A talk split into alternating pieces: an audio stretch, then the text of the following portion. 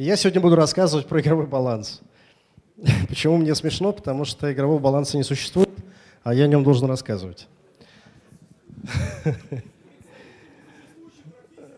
О несуществующем балансе, да.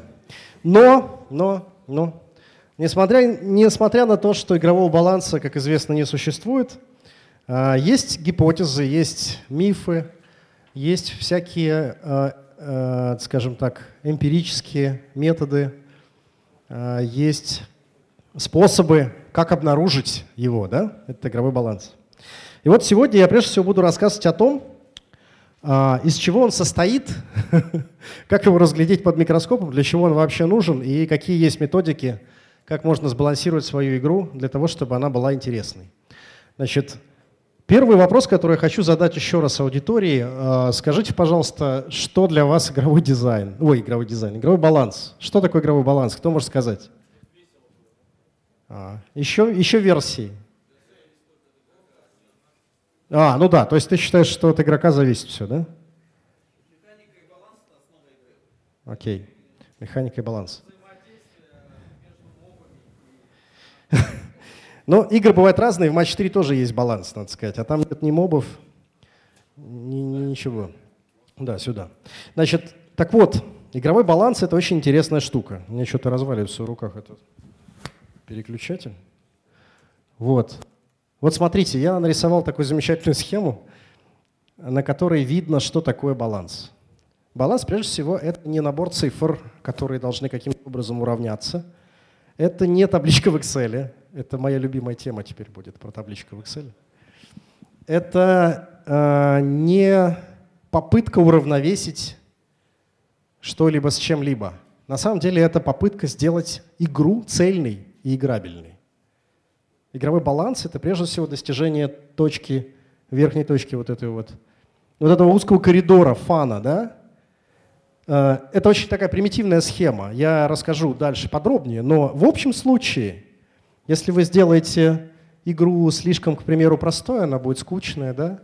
Если вы сделаете ее слишком сложной, она будет э, сложной, и люди будут просто уходить, и фан тоже не будет получать, потому что это будет боль.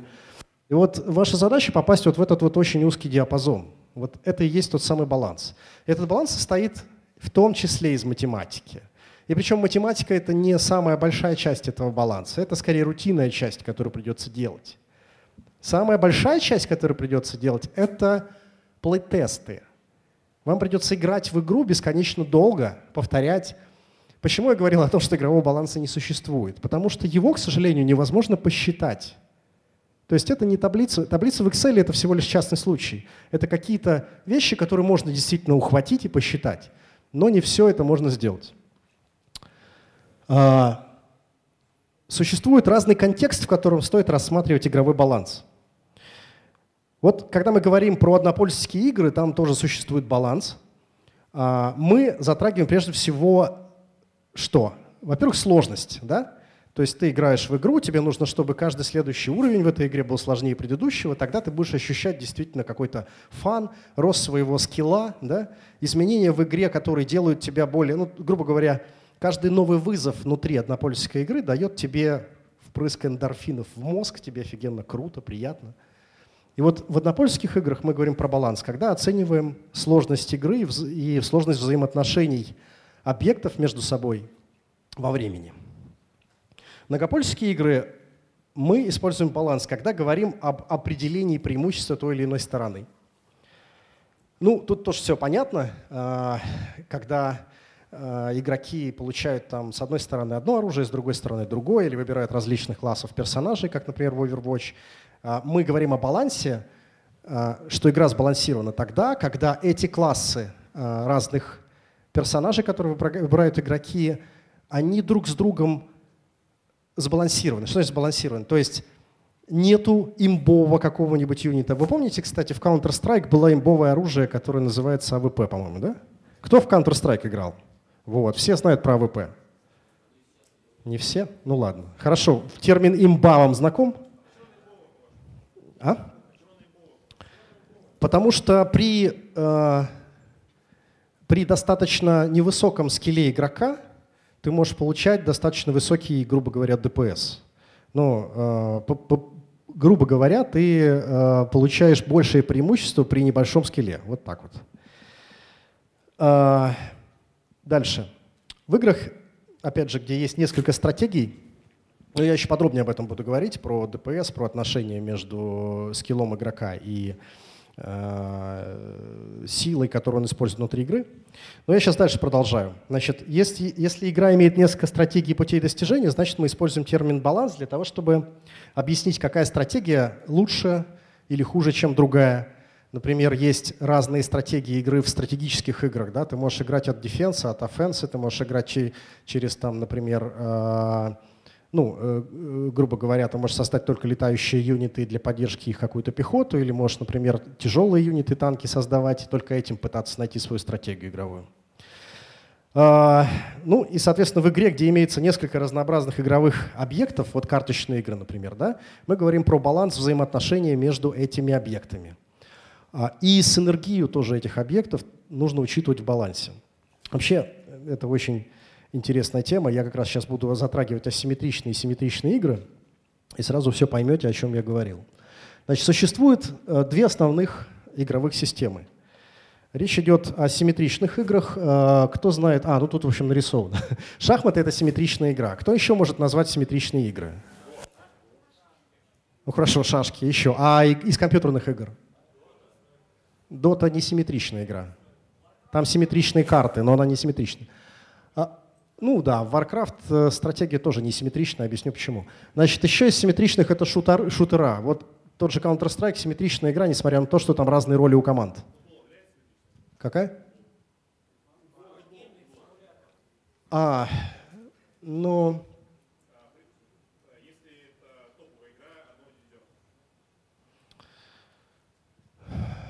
Нет, я просто не расслышал, видимо, название. А, футбол. Футбол действительно симметричная игра, потому что смысл симметричной игры в том, что обе стороны начинают с равными условиями. Грубо говоря, когда это какой, сетев, какой сетевой шутер, оружие все доступно одной и другой стороне, правильно? И даже если это Counter-Strike, в который одни играют за террористов, другие за контртеррористов, э, там э, есть смена ролей так или иначе. Ты поиграл сначала за одно, за другое, так или иначе у тебя есть возможность выбора. Поэтому это можно вполне назвать симметричной игрой.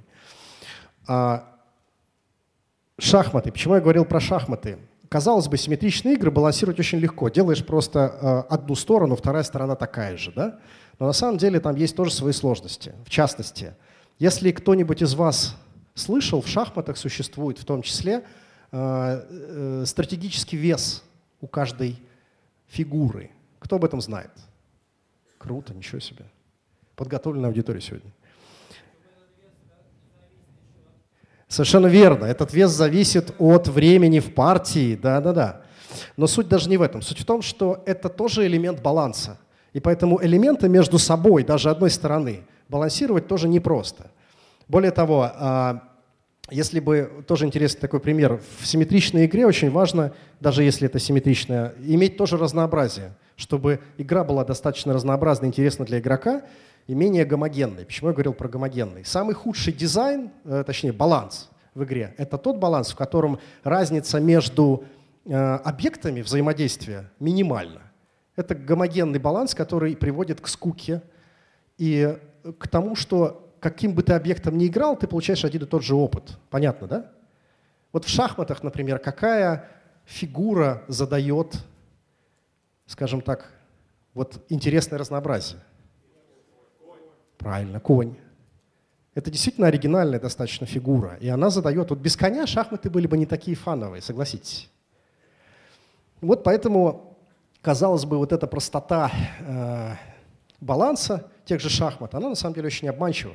Более того, в шахматах игровое поле, вы же знаете, оно состоит 8 на 8 клеток, да, 64 клетки. А, кто знает почему?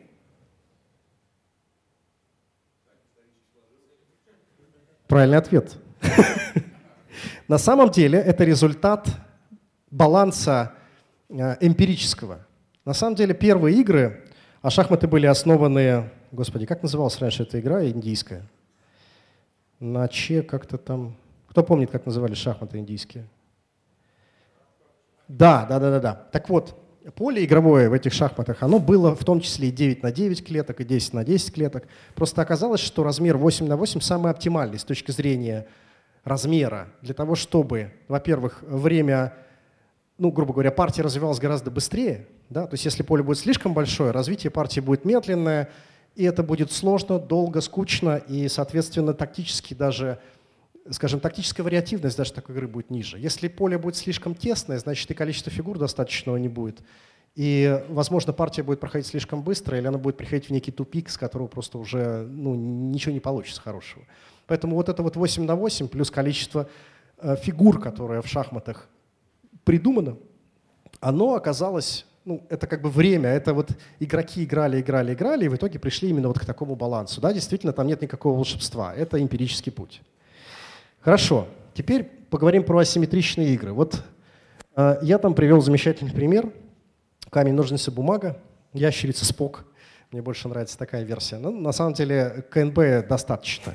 Смысл асимметричных игр в том, что взаимодействие между, точнее, отношения между объектами, которые друг с другом как-то соперничают или соревнуются, они не являются прямыми. Да?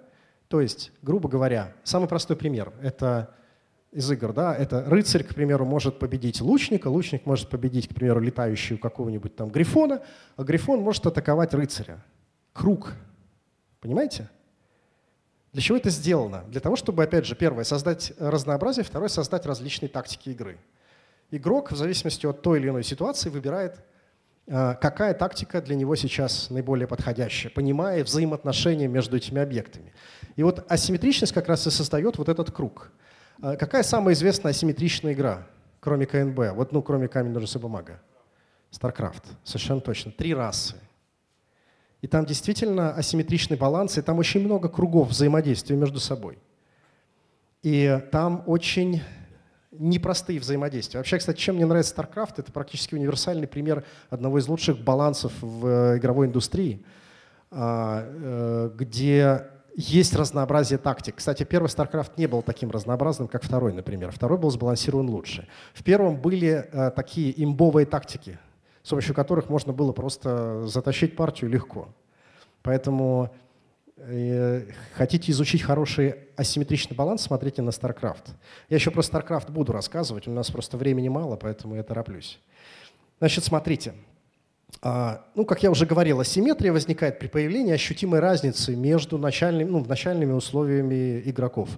А, мы говорили уже про StarCraft, я вам еще назову. Есть Street Fighter игра замечательная, она на самом деле совершенно асинхронная. Я сейчас это покажу. Вот сейчас. Да, ну вот про симметричное я уже говорил, про вес. Вот Street Fighter. Вот эта вот справа замечательная матрица, она показывает взаимоотношения между персонажами в Street Fighter. Это единственный действенный метод был балансировки этой игры. Кто знает, что это за матрица? Да. Это действительно матчи между э, персонажами этой игры, которые играли эксперты. То есть это такая экспертная оценка баланса. И эта таблица, вот эта матрица, она построена как раз по тирам. Э, снизу самый низший тир, сверху самый высокий тир персонажей. Что такие тиры, я расскажу. Это такое своеобразное разбиение во времени объектов взаимодействия для того, чтобы облегчить балансировку. А, так вот, э, когда у тебя очень много объектов, которые имеют сложные разные обилки, которые друг с другом трудно сравнимы, Единственный адекватный способ – это такой эмпирический или статистический. Статистический, естественно, потом можно использовать, когда у тебя уже игра вышла. А до этого единственное, что ты можешь сделать, это результаты плей-тестов записать в виде такой таблицы и распределить это, отсортировать так, чтобы тебе было понятно, что вот, например, там нижний самый слабый персонаж, там верхний самый сильный, условно говоря. Понятно, да? Вот. Это к вопросу о сложности оси, э, балансирования асимметричных систем. Кстати, игра Magic the Gathering тоже можно назвать ее асимметричной, потому что вероятность столкновения одинаковых э, колод там достаточно низкая. И поэтому там возникает огромное количество проблем. Я бы не назвал МТГ, например, сбалансированной игрой. Нет. Именно поэтому Хардстоун, э, ну там, там рандом, простите. Значит, про балансировку еще разок. Э, в МТГ там есть еще нюансы, связанные с тем, что, например, в некоторых турнирах отменяют некоторые колоды, как вы знаете. Но это, да, отдельная история. Итак, значит, про, про, про что мы говорим? Парадигмы баланса. Обратите внимание на эти два персонажа. О чем вам говорит персонаж слева? Так. Ага, хорошо. А справа? Вы думаете, что там интеллект написан? Ну ладно, это не важно. Значит, почему я стал говорить про парадигмы дизайна? Когда вы начинаете баланс, вам необходимо придумать, откуда брать цифры. Правильно? Так вот, первое, что вы начинаете делать, это создавать парадигмы, на основе которых ваш баланс будет строиться. Значит, существует пока что мне известны два метода. Метод один – это метод от образа. Ну, художественный образ. Берет художник, набрасывает скетч, он говорит, что я хочу видеть в игре вот таких персонажей. И вы, исходя из этого, уже сами додумываете, какие у них характеристики, и получаете примерно такую картинку. Ну, условно. Да? Это то, откуда можно брать начальные цифры. Они могут быть вообще изначально от балды. Главное, чтобы вы понимали отношение этих цифр. Этот тяжелый, да, там, не знаю, сильный, толстый, а этот там худенький, слабый, но очень быстрый и так далее. Это метод номер один. Ну и метод номер два – это когда ты следуешь от характеристик. Что вот это такое? Вам видно, читается? Что это? Правильно, это танк. Это другой метод. Это когда вам задают какие-то начальные характеристики или там, неважно, вы... Бывают игры, в которых ты начинаешь от цифр в том числе. Такое вполне возможно. Я сейчас такой пример не могу привести, но, э, допустим, когда речь идет про sci-fi, я там такой привел специально, не, не, из, не из реальной жизни. Э, я к чему это веду? К тому, что когда вы, например, делаете sci-fi игру какую-то сложную, да, то в ней иногда как раз легче начинать от характеристик, что это должны быть какие-то быстрые юниты, должен быть какой-то один большой, который несет их внутри там, и так далее. То есть часто вы не знаете образа, но вы образ можете построить на основе характеристик. Это тоже способ э, построить парадигму вот эту вот э, вашего баланса стартовую, да, исходя из которой вы получите начальные данные, от которых будете плясать потом, когда будете балансировать между собой объекты. Да. Классно, это лучше, потому что у нас времени не хватит, у меня очень большая преза. Да, да.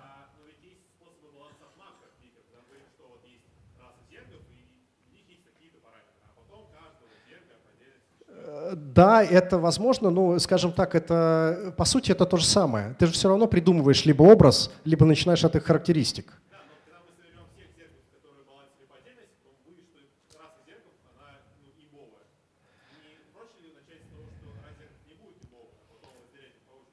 Это по-разному, это зависит очень сильно от игры. То есть, если ты делаешь РПГ, то тебе проще начать там, от одного персонажа, а потом плясать к остальным. Да?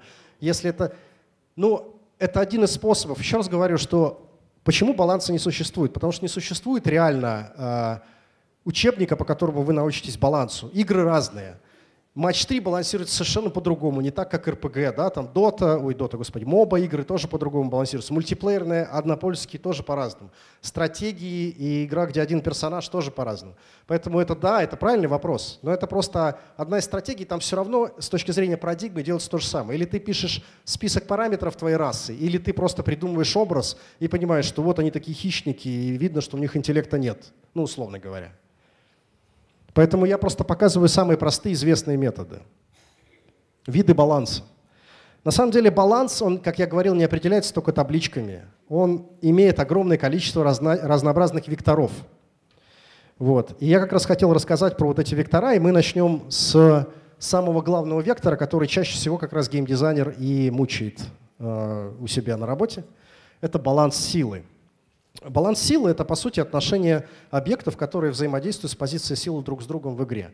Ну, это, например, там юниты в стратегии, это, какие это персонажи, там, герои с мобами в РПГ, это даже машинки, которые ездят по дорогам и обгоняют друг друга.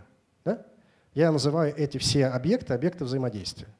Так вот, э, рассмотрим баланс силы. Существует, в принципе, три метода балансировки э, – транзитивный, интранзитивный и некомпаративный. Каждый из них я сейчас вот поясню. Значит, э, когда речь идет о транзитивном, мы говорим о э, прямом, прямом э, сравнении или отношении характеристик объектов. Ну, к примеру, у нас есть два человека, один из них как раз вот может быть там, например, толстый, медленный там и так далее, а второй может быть как раз тон, тонкий, быстрый. Ну вот я два, два параметра привел, да, к примеру. И мы можем сравнить эти параметры друг с другом напрямую. То есть, по сути, мы можем составить таблицу, где идет отношение всех этих одинаковых параметров просто у разных объектов. Да? Вот транзитивно это такое прямое сравнение отношений характеристик объектов. Это на самом деле самый простой вид баланса. Вы составляете табличку э, ваших объектов, у, у всех у них единые характеристики, ну, например, там дамаг, дефенс, скорость, там, э, хитпоинты и так далее.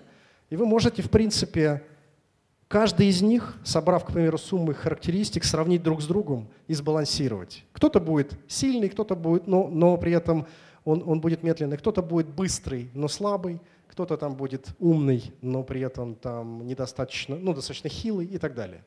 Это понятно, это даже, наверное, объяснять подробно не нужно, правильно? Окей. Да.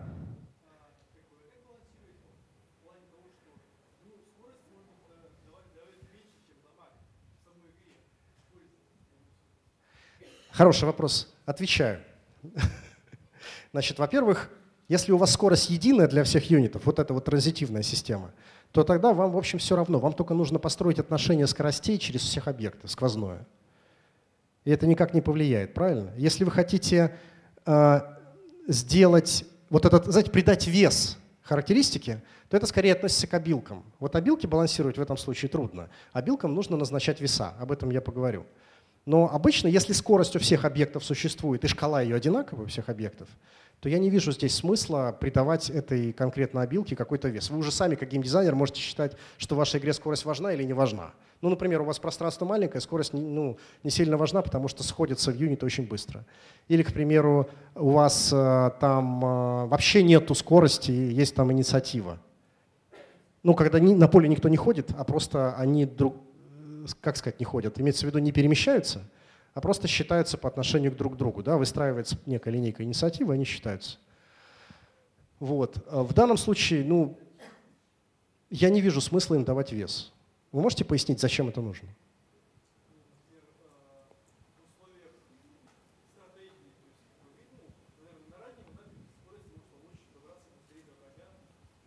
Ну и что, просто делайте ему скорость меньше, а у другого больше.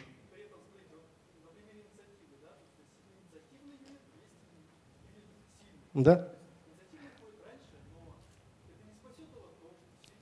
Все, вот сейчас вопрос понял. Речь идет о том, насколько он стратегически важен для игрока или нет.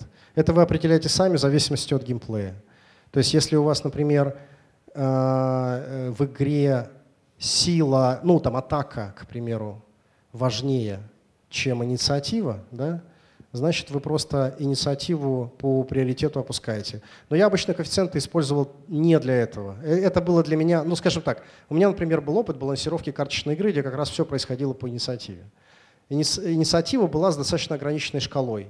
Из-за этого у меня диапазон действий моих был небольшой, я это сделал намеренно, потому что э, скорость может быть действительно имбовой, я согласен.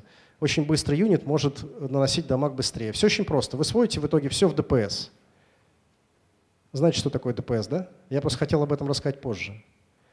Если у вас есть ДПС, по нему уже можно сравнить что угодно. Это как раз отношение damage per second там, или damage per round, может быть, все что угодно.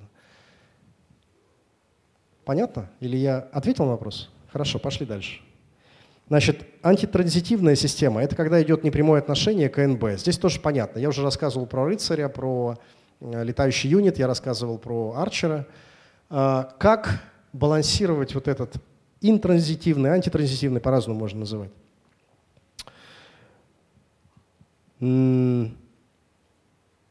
Да никак, просто берете... Первое, либо вы строите матрицу, о которой я уже говорил раньше. Это когда у вас объекты друг с другом сталкиваются, и вы раздаете им очки. И делаете, например, какое-то количество столкновений. Я пример, пример приведу тоже карточной игры. А, когда у вас очень много объектов, у которых очень разные характеристики, ну и характеристики, и, например, обилки, единственный способ сравнить эти объекты – это проводить между ними матчи. У меня была карточная игра, в которой нужно было сравнить 40 карт друг с другом, и они имели разные обилки. Я написал скрипт, который позволяет э, считать энное количество боев. И э, сделал так, чтобы мне в таблицу выводились наиболее какие-то имбовые карты. Да? Я этим, ну, знаете, как это выбросы, когда есть какая-то карта, которая просто пьет большую часть других карт. Соответственно, я открывал эту карту, пытался проанализировать, почему она побеждает остальные, пытался ее, соответственно, как-то занерфить. запускал этот скрипт заново и добивался того, чтобы у меня выбросов было как можно меньше. Если они есть, то они были бы не очень большими. Да. Синергию протестить можно только через плейтесты, никак иначе. Если кто-то из, меня, из вас может мне рассказать историю, как сделать так, чтобы компьютер сам за вас посчитал синергию, а это ведь скилловая вещь. То есть вот вы выставляете какие-то определенные карты в МТГ, да? вы создаете синергию между, ними своим собственным скиллом. Этот скилл никак нельзя иначе посчитать, кроме статистики. Вы просто берете, проводите матчи, смотрите, записываете результаты этих матчей, принимаете решение, имбово это решение или нет. Ну там э, та или иная карта там, и так далее. Дальше, некооперативное. Вот это способ балансировки силы тогда, когда вы ничего не можете сделать.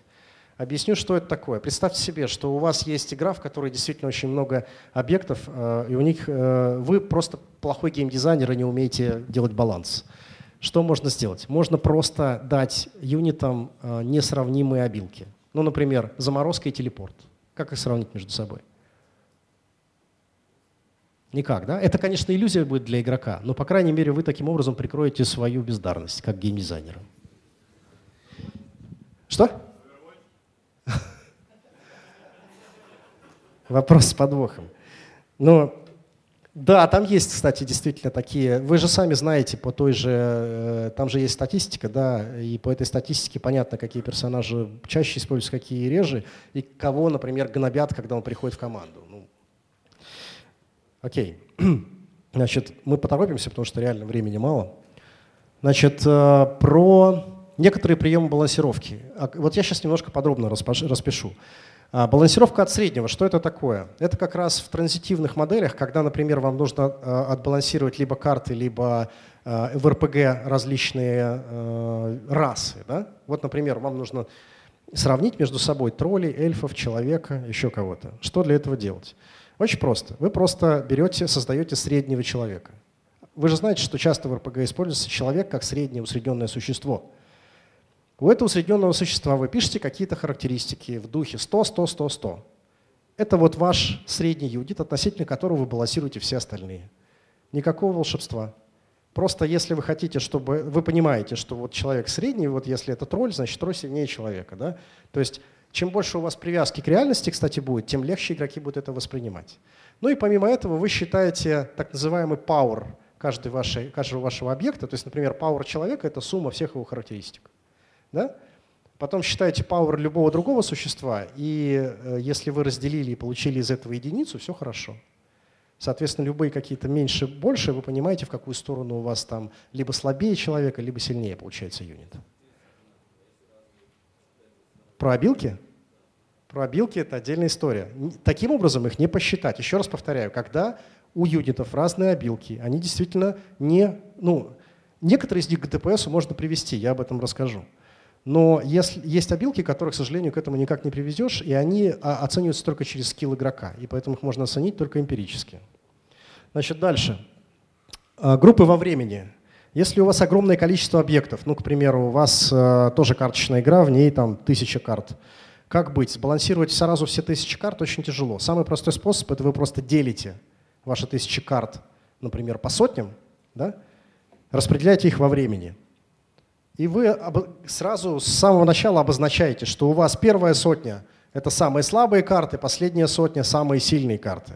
И балансируйте то, что находится внутри. Все, что находится уже на промежутке, то есть вы как бы заставляете игрока в итоге сменять э, тиры за счет усложнения. Ну, у вас там кривая сложности появится, и, соответственно, следующие карты второго тира, они обычно сильнее, чем те, которые предыдущие. Таким образом, вы избавляете себя от необходимости балансировать все тысячу карт. Вы просто работаете всегда с меньшим количеством. Это такое упрощение. А, Все приводить к одному параметру. Это то, что я говорил про ДПС и ХПС. Есть две характеристики для боевых игр, обычно для боевых, которые, которыми вы все равно придете, будучи геймдизайнером. ХПС – это параметр живучести юнита, любого, карты, юнита, объекта, чего угодно. ДПС – это параметр его как бы атаки, да? его влияния на другие объекты, там, ну, повреждения, по сути единицу времени. Соответственно, имея эти два параметра, к ним можно свести все, в том числе и обилки. Ну, например, сейчас, Buff — это, очевидно, элемент, который сводится к ДПС, правильно? Который просто увеличивает ДПС юнита. Естественно, как, когда твой объект активирует этот баф, ты знать не можешь. Поэтому ты тупо говоришь о том, что вот он активируется ровно столько, сколько он, через каждую его длительность. Ну, то есть, например, баф действует 10 секунд, бой у тебя длится минуту, и ты каждые 10 секунд эти считаешь в своем этом ДПС до конца. Понятно, да? То есть считаем, что игрок тупо постоянно жмет каждый раз, когда у него кулдаун заканчивается. Вот пример такой. Потом, например, ускорение то же самое. Можно все превратить тоже в ДПС, потому что ускорение увеличивает скорость, ну, там, инициативу юнита, и он бьет чаще. Тоже влияет на ДПС. Вот пример, как можно обилки в это привести. Да. Значит, вампиризм — это сочетание. Ты сравниваешь, смотри, э, как там получается. Это ДПС, потому что наносишь так или иначе повреждения юниту, и это влияет на твой собственный ХПС, потому что это, ну, грубо говоря, твоя защитная функция. То есть это можно свести в хитпоинты per second, твои собственные. То есть это то, что позволяет живучесть твоего юнита пролонгировать во времени.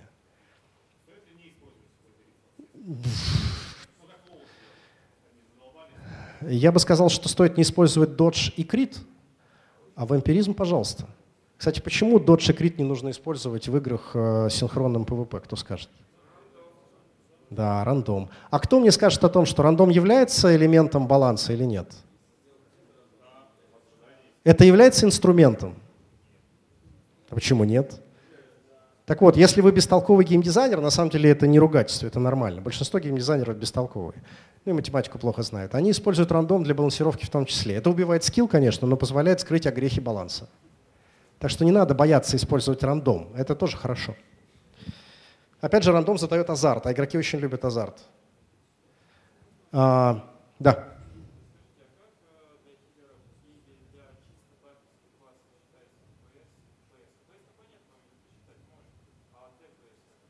Для бафера? Пусть бафер бафит себя просто, когда вы рассчитываете, да и все. Смотрите, вы сравниваете со средним. У вас есть человек, который наносит повреждения вашему э, баферу, бафер наносит повреждение ему. Пусть он сам себя бафает и бьет. А как иначе? Это как раз уже синергия, о которой мы говорили. Да? Если мы говорим про баланс командных каких-то юнитов, это действительно большая проблема. Это вы не сможете посчитать математически сами. Потому что, первое, вы не знаете, что выберете игрок в команду, правильно? Второе, синергия, ну то есть там комбинаторный взрыв возникает. Чем больше у вас объектов, чем больше у вас обилок используется, тем больше комбинаций взаимодействия между ними. Это только эмпирическим путем. То есть каких-то четких методик для этого не существует. Вы можете погуглить, посмотреть.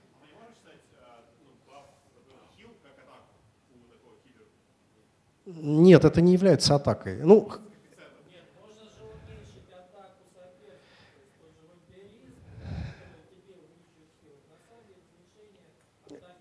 это, это снижение, нет, это, я бы сказал, все-таки увеличение твоего ХПС, это увеличение твоей живучести в первую очередь.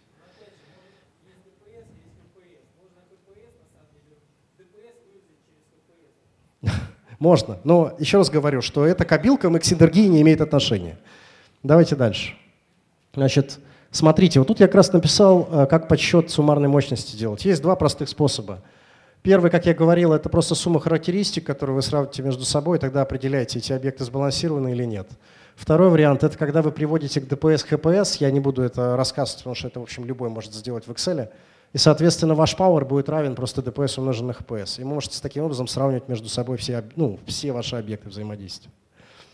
Это я специально привожу для того, чтобы у вас не было вопросов, а как? Потому что часто спрашивают, вот ты рассказал, окей, а как это все делать? Вот, пожалуйста, примеры, с которого можно прям взять все в практику.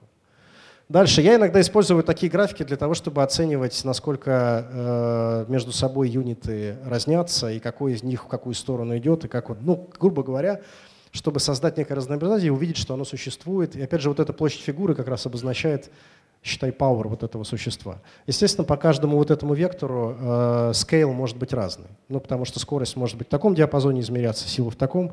Но самое главное, что это очень наглядно показывает, где у тебя танк, где у тебя там, например, ассасин, но это такой, это частный случай. Это кому как нравится. Я просто использую такую иногда для того, чтобы четко разделить на классы, к примеру, какие-то карты или персонажи. Дальше. Очень важный вид баланса – время. Вот про силу мы говорили, теперь про время. Очевидно, что у вас время является э, неотъемлемой частью игры, в которой есть прогрессион. Кто знает игры, в которых нет прогрессии? Шахматы. Ну да, шашки там, что еще? МТГ есть прогрессия? Где там прогрессия в, в этом в МТГ?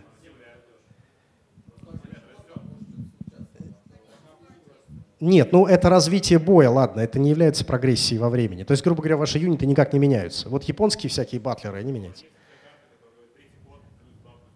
Нет, это просто синергия, это не является прогрессией. Э, ну, это развитие боя, окей, но это не является прогрессией во времени там, ваших сущностей, скажем так.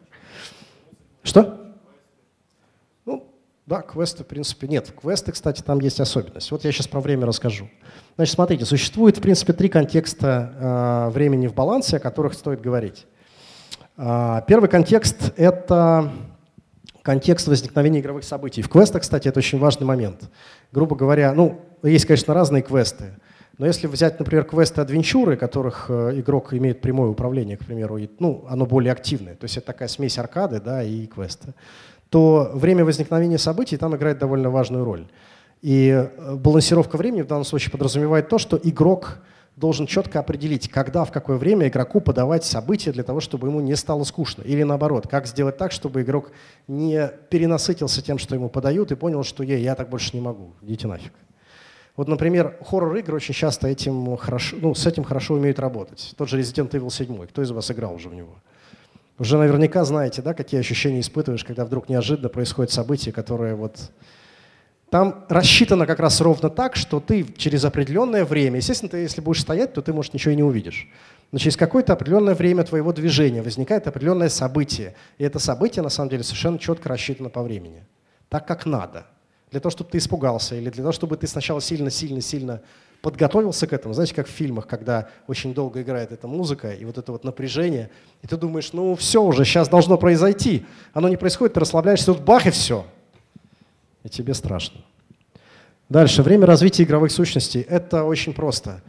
Всякие фермы, сети-билдеры, э, игры, в которых есть прокачка персонажей. Да? Это все тоже время, которое тоже нужно уметь балансировать. От чего оно зависит? А, значит, балансировка конкретно времени развития суще... Э, суще... игровых сущностей заключается в следующем. А, вы определяете, первое, длину игровой сессии. Второе, частоту возникновения открытий для игрока. Третье. Опирайтесь на количество контента, который у вас есть.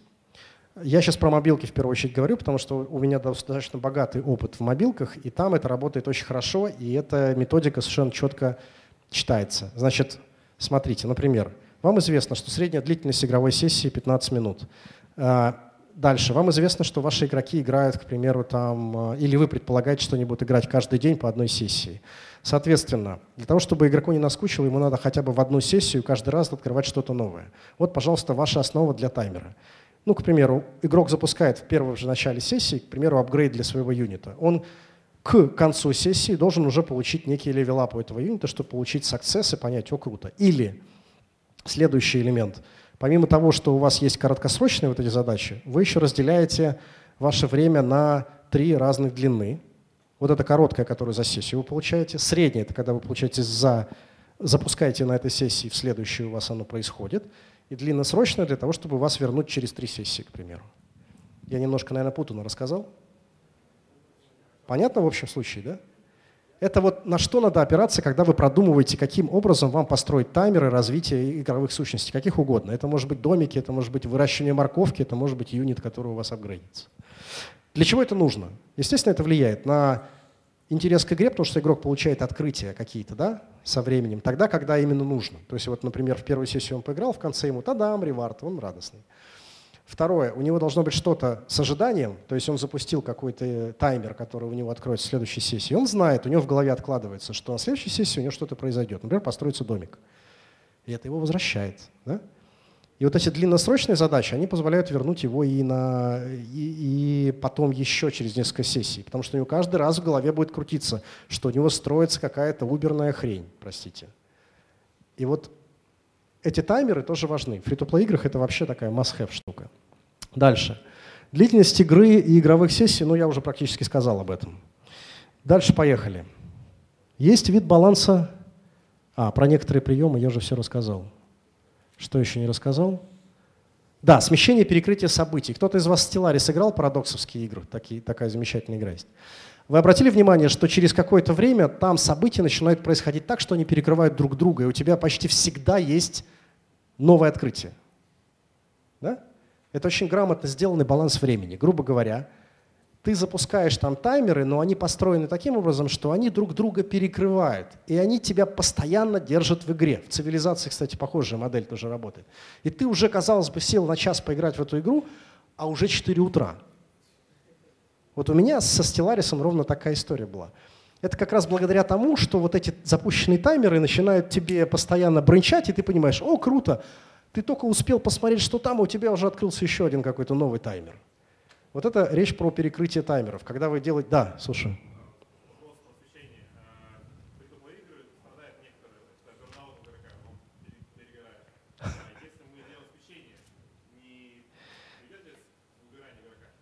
Вот это как раз вопрос баланса этого смещения. То есть, грубо говоря, не должно быть ситуации, когда у тебя слишком много нотификаций произошло в единицу времени. Тогда действительно игрока перегружает информация. Китайские игры, кстати, этим страдают. У них вообще со смещением времени проблемы и с таймерами. Но, с другой стороны, если вы правильно... От, ну, смотрите, еще раз говорю, реферные точки, на что надо опираться. А, когда ритм жизни человека. Утром он проснулся, ему можно дать нотификацию, зайди в игру, сделай то-то. Он запускает таймер, который сработает ему, к примеру, вечером. Вот если кто-то из вас играл в Heroes Charge, он хорошо знает про эти все вещи, правда? Там очень четко рассчитано по ритму твоей жизни, когда что должно происходить. И там тоже есть перекрытие, но оно не, ну, не настолько навязчивое. Они одни из первых, кто смогли сделать это действительно очень круто и сбалансированно. Это вещи, ну, реферные точки. Вот ритм жизни человека, количество сессий, длительность средней сессии э, во время игры, независимо это мобильная игра или это социальная или PC. Хлебные крошки, ну, э, да, я про хлебные крошки не рассказал. Когда вы делаете какой-то очень длинный таймер во времени, делайте какие-то промежуточные награды. Ну, к примеру, если у вас герой развивается очень долго, он развивается, не знаю, там 10 часов, то игроку будет скучно его развивать эти 10 часов. Давайте через каждый час, к примеру, ему такие короткие ранг-апы, условно говоря, для того, чтобы подтверждать, что игрок двигается по э, прогрессу во времени. Да?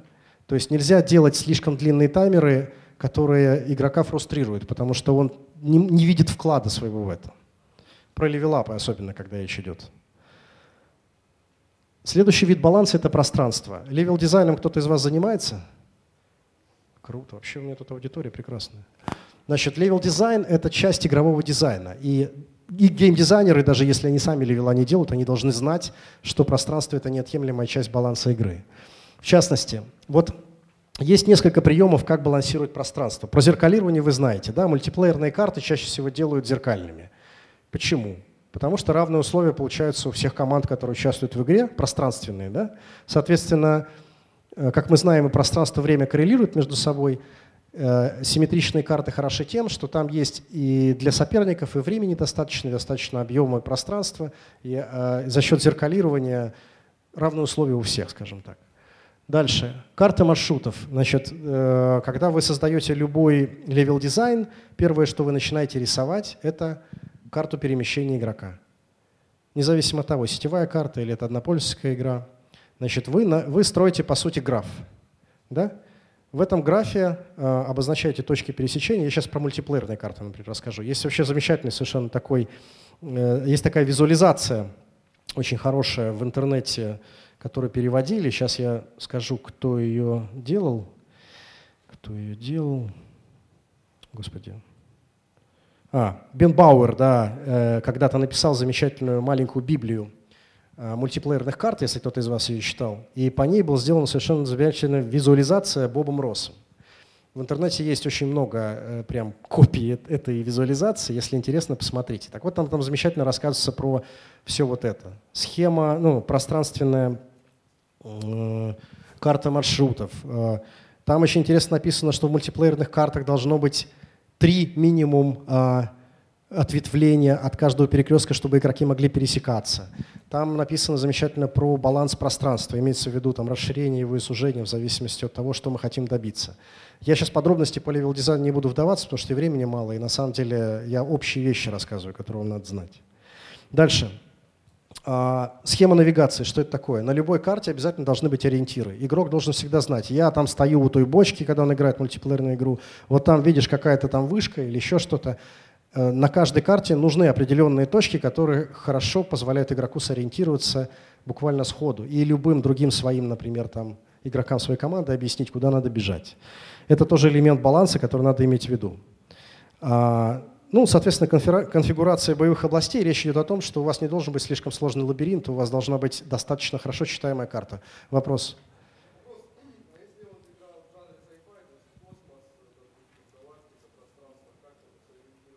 Это тоже лабиринт. Помните Stellaris? Там есть, например, вид рас, который перемещается строго по определенным путям. Нет, не помните такой игры? Ну ладно. Значит, на самом деле э, это все можно экстраполировать на что угодно. Космос — это, можно представить его в виде графов, да? Ну, это как пути, по которым можно перемещаться по звездам. Предположим, это червоточины какие-то, да? Можно сделать э, поле Э, в котором есть плотности разные, да, то есть там э, более разреженные участки или более плотные участки, да, и за счет этого получать, например, там э, более плотная насыщенность цивилизациями, там, ну, я так условно говорю, или наоборот, разреженное поле, куда не надо лететь, таким образом ты ограничишь игроков в том, чтобы они там уходили куда-то в, ну, в, за пределы твоей галактики, условно говоря. А, дальше поехали, да? Есть вопросы еще по пространству?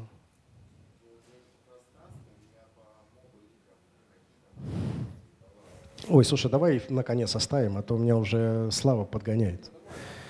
Значит, ну вот я тут показал несколько схем, которые рисуют геймдизайнеры, и вот там э, справа нарисовал симметричную, нарисовал, господи, скачал симметричную карту из StarCraft, чтобы было понятно, что такое симметричная карта.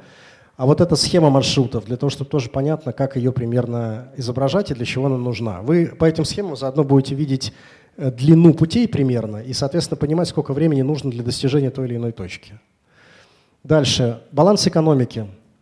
А, значит, в балансе экономики важно что? В первую очередь вам важно определить ценность объекта, который вы, а, ну, всех объектов, которые в игре есть. В частности, у вас там оружие может иметь какую-нибудь ценность или карты, или, к примеру, а, там машинки или еще что-то. Дальше построение диаграммы отношений ресурсов. Ресурсный цикл. Значит, в балансе очень важно, в балансе экономики важная штука – это изначально рассчитать, на что будут э, тратиться ресурсы, откуда они получаются, и построить такой своеобразный цикл, по которому совершенно четко видно, из каких активностей игрок что добывает и куда он может это потратить. Очень важно, чтобы у вас в балансовом цикле не было ситуации, когда э, какой-то ресурс приобретается, но очень мало куда тратится. Понятно это, да? Опять же, ресурсный цикл может меняться во времени. То есть сначала ресурс один был востребован больше, и на него больше затраты были. В эндгейме он может, наоборот, э, затратиться меньше, но какой-то новый ресурс больше. Дальше. Э, разделение да, разделение ресурсных циклов по игровым активностям. Опять же, пример э, Heroes Charge. Там каждая активность имеет свой собственный ресурс и валюту. Чем это удобно? Тем, что вы таким образом сокращаете время балансировки себе. То есть, если у вас очень большая сложная экономика, делите ее на микроэкономики. Понятно, да? Делите ее на ресурсы, таким образом получаете маленькие циклы, маленькие циклы и их балансировать легче. Дальше. А, построение шкалы ассортимента для разных групп пользователей. Это для фри-то-плей игры очень важно. А, э, если у вас игра, в которой есть только два инапа, это плохой фри-то-плей. Хотя такие игры тоже я видел. По-хорошему, для того, чтобы... Три уже лучше. Три уже лучше. Значит, э, чем шире у вас ассортимент, тем больше возможностей поймать в эти, сети, в эти сети покупателя. Поэтому вам нужно заранее продумать, чтобы ассортимент вашей free-to-play игры был достаточно широкий. То есть старайтесь, чтобы у вас в игре было что покупать. Дальше. А, привязка цен к номиналам банкноты типовым затратам. Это один из способов, таких методов, как придумать, сколько стоит ваш инап. Очень часто мне задают вопрос, а как вообще, ну, инапы вообще придумать, да, сколько он должен стоить, 5 долларов, 10, 20. Самые простые способы я здесь написал. Привязка к номиналам банкноты типовым затратам. То есть, например, для нас там 30 рублей в маршрутке, или сколько сейчас стоит, я уже не знаю. 40, да? 40 рублей в маршрутке – это осязаемая затрата, относительно которой можно, например, взять минимальный НАП в России. Ну, то есть это то, что человек может потратить, в принципе, легко. Да? Он садится, поехал, и у него, для него это не сильно затратная такая часть, да? поэтому это комфортный НАП. А для американцев 1 доллар – это комфортный НАП. У них это вообще изи, да, вот с этим делом. Потом, э, э, ну, опять же, есть некие типовые затраты в среднем, сколько человек ходит, там, тратит в магазине тысячу рублей. Окей, это какая-то серединка такая для России. А, номиналы банкнот. Очень классно, когда у вас она привязан к номиналу банкнот, потому что люди постоянно видят эти вот, ну, банкноты у себя в кошельке, грубо говоря. Им гораздо легче это ассоциировать. О, я потрачу двадцатку, к примеру. Не 23,5. Это немножко непонятно, да? Ну, там 19,99 это ближе к двадцатке, окей. Это уже другие немножко приемы. Но главное, чтобы это было близко к номиналу цельной банкноты какой-то. Это очень хороший, простой прием для того, чтобы тоже придумать какую-нибудь ценность своему инапу. Дальше оценка спроса на товар, эластичность спроса. Это уже такие... Э, э, ты можешь прогнозировать ее вначале, да, но на самом деле все равно, э, если чаще всего экономика, которую ты вначале прочитал в игре, в финале будет совсем не такой. Поэтому вы сначала ставите ваш, стоимость товара относительно ценности, которую вы определяете в начале, а после этого, когда вы получаете статистику, вы начинаете оценивать ее с помощью эластичности спроса, э, рассчитывать, например, точечный спрос и по эластичности определять точную его цену. Понятно, да? То есть вы не сможете никогда изначально это придумать, потому что у вас игра новая, у вас все ресурсы там, ну, если только скопировать у кого-то, да, и то это не даст точного ответа вам. Дальше, виды баланса сложность. Вот, очень просто и понятно. Любая сложность в игре – это просто некая функция возрастающая. А, самая простая сложность – это такая прямая линия, которая постоянно растет. Но на самом деле это плохая сложность, потому что она фрустрирует. Хорошо, когда сложность вот так вот постоянно пульсирует. Почему, кстати, кто может сказать?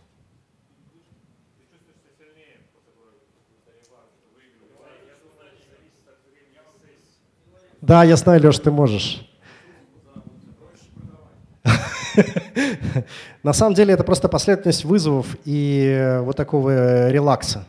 Грубо говоря, после того, как игрок получил вызов, не надо ему давать второй вызов. Ему дать возможность надо отдохнуть и почувствовать свой empower. Да, там. Груб, э, э, помимо этого, когда вы игроку после челленджа даете какой-то ревард силы, тоже ему надо дать возможность почувствовать себя крутым на какое-то время и только потом давать следующий, э, ну, следующую ступеньку челленджа. Вот эта вот зубчатая линия, она создает,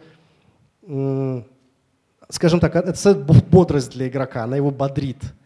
Вот эта вот смена релакса и вызовов создает ему ощущение вот такой гармоничности. То есть если будет монотонно расти кривая, он устанет, либо ему будет слишком сложно. А когда он дает возможность ему немножко отдохнуть после босса, он подумает, о, круто, мне понравилось, я такой теперь крутой, всех могу резать. А тут раз следующий босс, он сложнее. Но это, по крайней мере, за счет этой паузы ты почувствовал себя крутым, сильным после вот этого босса. Да? Тебе дали немножко выдохнуть. И вот, это вот, вот этот выдох, он очень важен. Более того, в некоторых играх делают еще подготовку. То есть идет какой-то релакс, после этого маленькая подготовка, микро-челлендж, ну, например, там миньоны у босса, а потом уже сам босс. Это тоже очень полезно для того, чтобы ты почувствовал не сразу боль, как в Dark Souls. Я чуть не разбила голову своего друга геймпад. Так вот, а именно ты был готов к этой боли. Тебя немножко кольнули, а потом тебя укололи больно. Вот это как бы более нормальный подход. То есть вот эта подготовка нужна. Значит, помимо этого, хорошо, когда у вас есть коридор, в диапазоне которого у вас вот эта вот кривая идет.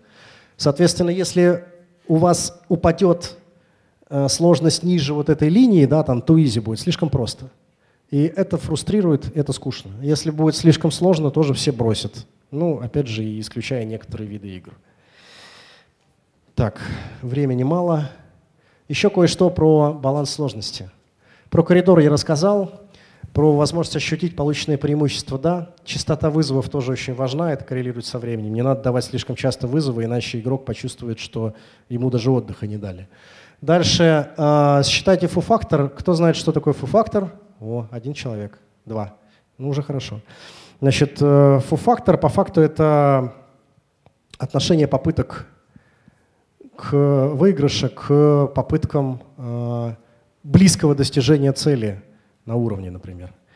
Что это означает? Чем больше вот это значение получается, да, тем хуже настроен уровень. В матч 3 это особенно хорошо известно. А, в матч 3 этот параметр является одним из ключевых для того, чтобы померить, насколько игрокам этот уровень там заходит или нет. Когда игрок приближается к цели в матч 3, ну, например, ему остается один ход, чтобы закончить эту цель, это круто. Это означает, что у него будет все время чувство, что он вот сейчас еще поиграет и пройдет этот уровень, и все будет классно. И вот самый идеальный как раз фу-фактор, он приближается к этой самой единице, да, к этому последнему ходику. И вот, например, там я хочу сказать, что в том же Gardenscape очень хорошо сделано. Коллеги из Playrix очень круто смогли сделать вот, этот вот, вот это ощущение, когда ты приближаешься прям к границе, тебе остается этот гребаный один ход, и ты готов задонатить в этот момент. Вот у меня геймдизайнер сидит, ну, который level, level дизайнер, и он просто фигачит эти level ы ставит примерно, я думаю, что это, что человек пройдет этот уровень за 10 ходов. Ну, не, ну, естественно, он может посчитать, сколько надо, чтобы убрать цели. Но если там рандом в дропе, а у нас, к сожалению, не умеют делать грамотный псевдорандом в э, матч 3, ну не все, скажем, умеют, то действительно предсказать это очень сложно. Поэтому ты работаешь как? Ты прикидываешь, сколько тебе надо шагов для того, чтобы достичь цели, а потом примерно там, не знаю, накидываешь или наоборот, если хочешь усложнить, уменьшаешь, в надежде на то, что игрок схлопнет там какой-нибудь бустер, и у тебя все нормально пойдет. А потом ты смотришь на статистику, и ты смотришь, что у тебя на этом уровне э, fail ratio 75%. Ты думаешь, блядь, простите. И в этот момент приходит продюсер и говорит, а какого черта у нас игроки пишут отзывы плохие и там и так далее. А ты говоришь, да что-то там, мы сейчас быстренько подкрутим. Ты добавляешь пару ходов, к примеру, или еще что-то. Слушайте, честно, у меня были, я в Реймона когда-то играл, там был такой босс, где нужно было бегать вокруг него, вокруг такого этого чана, такая ведьма. Я раз 50 или 60 я переигрывал этот уровень, я был готов убить разработчиков. И правда, это самая жуткая ненависть, но меня это очень тянуло. То есть я не могу тебе ответить на этот вопрос. Я думаю, что никто не сможет из геймдизайнеров сказать совершенно четко, какое количество раз нужно. Самое главное, чтобы он был преодолим для... Ну, то есть, когда ты плей-тест проводишь, вот я тут написал не зря, что надо тестировать на новичках и опытных. Ты выясняешь, опытный игрок способен преодолеть это за какое-то количество траев когда он поиграл там 50 раз, и он там половину из них смог пройти. Нормально, вполне. Но новичок, конечно, будет напрягаться. Он поиграет 50 раз, один раз выиграет. Но это вполне нормальный результат уже. Смотрите, я тут вывел золотые правила баланса. Как я говорил раньше, что математика это, конечно, важно, но гораздо важнее фан в игре. Поэтому ваша задача добиться не того, чтобы у вас математически сходилось все в таблице, а чтобы игра классно игралась, чтобы игроки, которые в ней играли, получали фан. Дальше. Истинно разнообразные сущности. То, что я говорил про гомогенность. Не надо бояться больших цифр. Старайтесь сделать ваши все объекты как можно больше разными. Это круто. Когда можно разный опыт испытывать, в раз... ну, играя разными персонажами, к примеру. Есть очень много игр, наверняка знаете, в которых, когда ты играешь, есть, например, по-моему, Virtua Fighter, э, такой, такая игра. На самом деле очень гомогенная. Там достаточно похожие между собой персонажи, поэтому это довольно скучно. Street Fighter наоборот. Ну вот я вот пример привожу такой известный мне. Дальше. Делайте так, чтобы было легко учиться, но сложно стать мастером. Это, конечно, очень красивая фраза, но мало кто так делает. Игры бывают либо очень сложные на вход, либо очень простые, без развития, ну как бы без, без глубины, скажем так. Спасибо. Используйте привязки к реальности при балансе. То есть, как я говорил, э, если, например, у вас есть survival game какой-нибудь, да, то вам гораздо проще рассчитать, когда человек примерно испытывает там голод, э, сколько ему времени он может жить без воды. То есть вот такие вещи, которые на собственном опыте можно ощутить, грубо говоря. Визуальные образы, они тоже позволяют гораздо легче привязать, ну, создать ваши какие-то параметры начальные и придумать стартовые значения для вашего баланса. Ну и, собственно, умейте вовремя остановиться. Идеального баланса все равно не существует.